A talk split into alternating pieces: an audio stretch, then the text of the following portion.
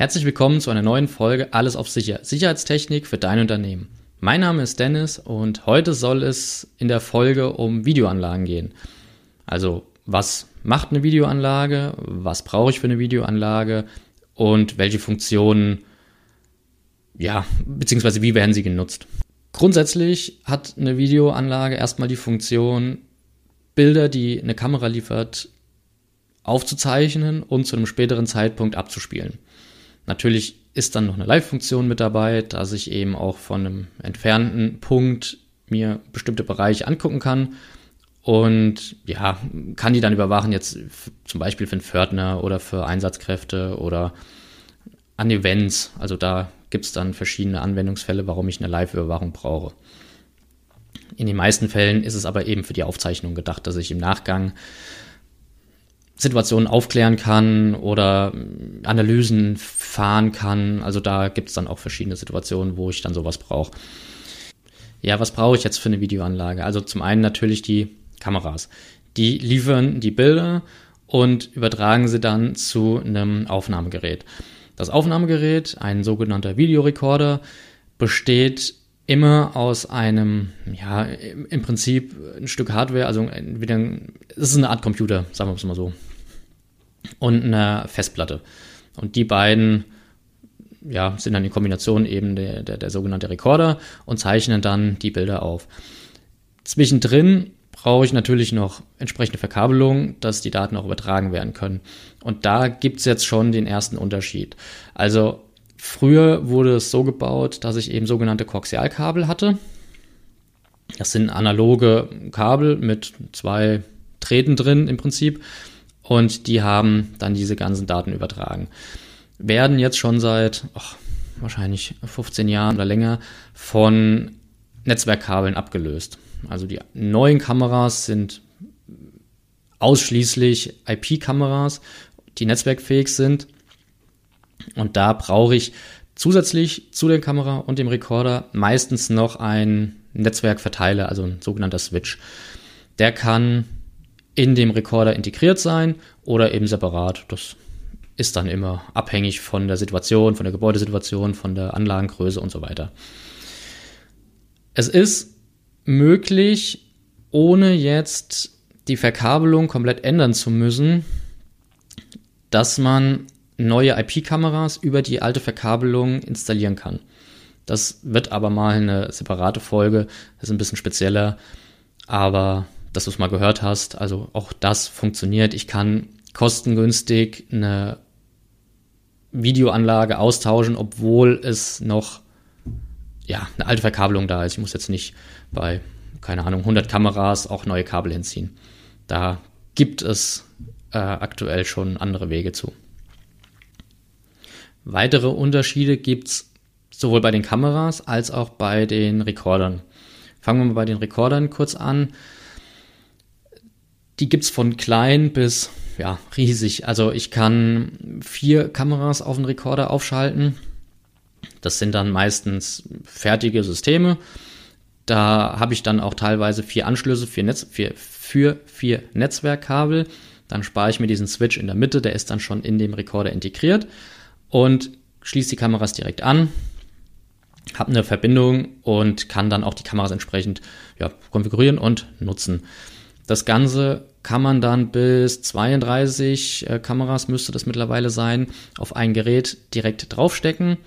Und alles, was dann größer ist oder mehr Kameras benötigt werden, gibt es dann nochmal speziellere Server. Das geht dann bis hoch zu wirklich richtigen Servern, die auch in Rechenzentren drinne stehen, die nichts anderes machen, als ja, die, die, die Bilder von den IP-Kameras zu empfangen und entsprechend aufzuzeichnen oder auszuwerten, je nachdem, was ich dann halt eben mit vorhab. Bei den Kameras ist es ähnlich, da gibt es auch verschiedene Systeme. Da ist es aber, ja, da unterscheiden die sich von der Art, wie sie die Bilder erzeugen, logischerweise. Also sind sie für tagsüber optimiert, sind sie für nachts optimiert, sind sie für weite Strecken optimiert hm, da gibt es Unterschiede. Also äh, Beispiel, um es mal ganz, ein ganz grobes Beispiel zu nennen. Ich habe natürlich tagsüber und meistens nachts dann auch Farbkameras. Die einen können nur tagsüber Farbbilder machen und abends ist es dann ein Schwarz-Weiß-Bild. Mittlerweile gibt es welche, die machen auch nachts dann schon Farbbilder, brauchen natürlich ein bisschen Restlicht, aber grundsätzlich machbar. Und es gibt die Thermalkameras oder Wärmebildkameras genannt. Die können in absoluter Dunkelheit arbeiten und liefern immer ein oder dasselbe Bild. Das kann man sich ein bisschen wie ein Schwarz-Weiß-Bild vorstellen.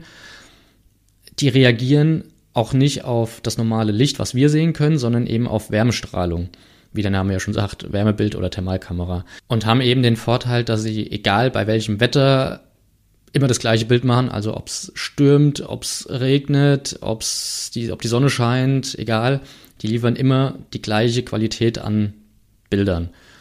Und haben auch einen weiteren Vorteil, sie können über riesige Distanzen ja, sehen, fühlen, wie, wie man es dann auch nennt. Teilweise werden sie an äh, Grenzübergängen eingesetzt oder auf Meer, also an, an Küsten, Küstennähe, um einfach Schiffe zu beobachten, weil sie wirklich zig Kilometer teilweise gucken können. Kommt natürlich auch wieder auf die Kamera selber an, aber ja. Die haben dann auch noch ein paar andere Funktionen, wird es eine separate Folge zugeben, ähm, aber nur jetzt mal kurz zum, zum Anteasern, also zum Beispiel auch eine Brandfrüherkennung und so weiter. Und das führt dann natürlich dazu, dass die gesamte Videoanlage deutlich mehr Funktionen abdecken kann, als es früher der Fall war. Wie gesagt, da wurden Bilder aufgenommen und später konnte ich es abrufen. Mittlerweile kann ich eben noch viel mehr Funktionen machen. Ich kann mir Alarme generieren lassen, bevor überhaupt jemand das Grundstück betreten hat. Ich kann die Alarme weiterleiten, wie bei einer Alarmanlage. Mm, ich, ich kann auch Analysen für Geschäfte damit machen. Also jetzt im Einzelhandel beispielsweise kann ich sehen, wie viele Leute waren heute in meinem Laden, wie viele waren männlich, wie viele waren weiblich. Also ich, ich kann auch richtige Statistiken damit aufführen. Und das führt natürlich dazu, dass Videoanlagen deutlich effizienter eingesetzt werden können aber auch in ganz anderen Bereichen, also ganz neue Bereiche jetzt dazukommen, wo Videoanlagen plötzlich interessant sind. Gerade mit den aktiven Alarmen, dass ich jetzt Baustellen habe, wo ich wirklich auch vor Ort sein kann, wenn jemand sich am Dieseltank zu schaffen macht oder gerade dabei ist, ein Bagger oder ein Radlader oder was aufzuladen. Kupferkabel wird ja gerne geklaut, Werkzeug grundsätzlich. Ähm, ich krieg den Alarm oder die Leitstelle bekommt meistens den Alarm und kann sofort reagieren, ob sie rausfährt, die Polizei ruft, wie auch immer. Aber das sind eben so Funktionen, in die sich die Videoanlagen hinentwickeln und einen viel breiteren Einsatzbereich ja, anbieten. Kann sie auch rein als Zutrittskontrolle nutzen, indem ich jetzt beispielsweise mit Gesichtserkennung oder Kennzeichenerkennung arbeite und damit Türen, Toren und Zugänge freischalte. Auch das funktioniert mittlerweile sehr gut. Aber dadurch, dass ich halt eben jetzt so viele Einsatzmöglichkeiten habe, ist die Planung für so eine Anlage umso wichtiger. Jetzt einfach mal, ja, also ich kriege oft mal eine Anfrage, ja, wir brauchen da drei Kameras, mach mal ein Angebot. Ja, das ist dann immer, immer schwierig. Es muss wirklich individuell geplant werden. Man muss wirklich gucken, wofür ist die Anlage gedacht, was ist der Hauptziel, was habe ich für Gegebenheiten Brauche ich wirklich nur drei? Sind drei zu viel? Sind drei zu wenig? Welches Aufnahmegerät ist geeignet? Welche Verbindungen haben wir? Also nicht zwischen dem Kunden und mir, sondern äh, zwischen der Kamera und dem Rekorder. Was ist möglich? Es, es steckt deutlich mehr Planung dahinter, die notwendig ist, um wirklich eine, eine gute Anlage zu bauen, die auch ihren Zweck erfüllt. Aber dafür habe ich dann auch wirklich ein ausfallsicheres System. Es ist performant, die Bilder sind da, wenn ich sie brauche. Weil es gibt nichts Schlimmeres, wenn ich jetzt nach einem, ja, nach einem halben Jahr, ja, vielleicht, wenn es gut läuft, ich jetzt keine Vorfälle habe, ich will, benutze die Anlage in der Regel nicht und dann passiert plötzlich was. Ich muss gucken, was, was ist vorgefallen, gehe an die Anlage ran, ja, Kameras laufen zwar, Live-Bilder kann ich gucken, aber die Festplatte ist kaputt. So. Dann habe ich eine teure Anlage im Zweifel und habe aber jetzt einen Vorfall, den ich nicht auswerten kann und die Anlage war quasi für die Füße, weil ich es jetzt nicht, ja, ich habe jetzt nichts mehr von. Auch das lässt sich mittlerweile sehr gut überwachen. Ich kann Alarme bekommen, wenn eben die Festplatte defekt ist oder der Speicher irgendwas nicht stimmt, die Kameras ausgefallen sind und ja, also so langsam lassen sich da wirklich viele Sachen automatisieren auch. Wenn ich jetzt das Netzwerkgerät dazwischen habe, also den Verteiler, den Switch, der kann mir schon sogar Meldungen mitteilen oder übermitteln zum Zustand der Kamera. Ist die Kamera an? Brauchst du mehr Strom, weniger Strom als normal? Das merkt schon der Switch und kann da vorab schon mal Alarme generieren, um eben einem Ausfall rechtzeitig vorzubeugen. Damit ich wirklich ein ja, performantes und ausfallsicheres System habe. Man muss es natürlich nicht übertreiben. Und ich muss natürlich nicht jetzt hier zwei Netzwerkkarten als Backup haben oder zwei mal Stromversorgung mit einem äh, Notstromversorgung und so weiter. Das brauche ich natürlich nur in speziellen Anwendungsfällen. Aber wenn, muss es eben, wie gesagt, gut geplant werden, zuverlässig geplant werden. Und in den kleinen Situationen, also in den kleinen Anlagen, wenn ich jetzt sagen wir mal, vier bis 20, 30 Kameras habe, dann reicht wirklich auch so ein kleiner Netzwerkrekorder, der dann vielleicht piepst oder mal eine E-Mail schickt, wenn irgendwie was sein sollte, wenn er selber feststellt, es stimmt irgendwas nicht. Ähm, ist auch völlig ausreichend. Also da kommt es immer auf die Situation drauf an. Noch kurz zum Schluss. Es geht auch immer mehr in die Richtung, dass die Aufnahmen gar nicht mehr lokal gespeichert werden. Also ich habe zwar noch ein Gerät als kleines Backup, ähm, wo jetzt trotzdem noch ein kleiner Speicher drin ist, aber die Daten werden in erster Linie in die Cloud hochgeladen. Das heißt, die Kameras haben eine gesicherte Verbindung direkt mit einem Server, der irgendwo im Rechenzentrum steht. Hat den Vorteil, ist es natürlich deutlich besser abgesichert, weil das Profis machen, die sich also da um nichts anderes kümmern als Datensicherheit. Selbst wenn mir irgendwie was abbrennt, wie auch immer, sind meine Daten noch da, weil sie ja woanders liegen. Und ich habe immer die aktuellste Software, das heißt auch die aktuellsten Funktionen. Ist meistens bei ja, wenn ich KI-Funktionen nutze, recht interessant, weil die entwickelt sich ja so schnell weiter. Und bei den aktuellen Geräten ist es oft so, dass vielleicht nach zwei Jahren, drei, sind die Updates nicht mehr verfügbar, weil es die Chips nicht mehr gibt. Oder weil die Chips oder die, die Hardware einfach die Leistung nicht mehr kann für die neuen Funktionen. So, und dann kann ich eben nicht die neuesten KI-Funktionen nutzen.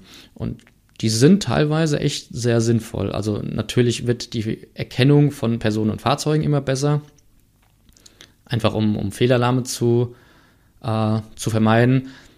Aber auch Suchfunktionen, also spart richtig viel Zeit. Ich kann wirklich wie bei Google eingeben, zeigt mir ein rotes Auto.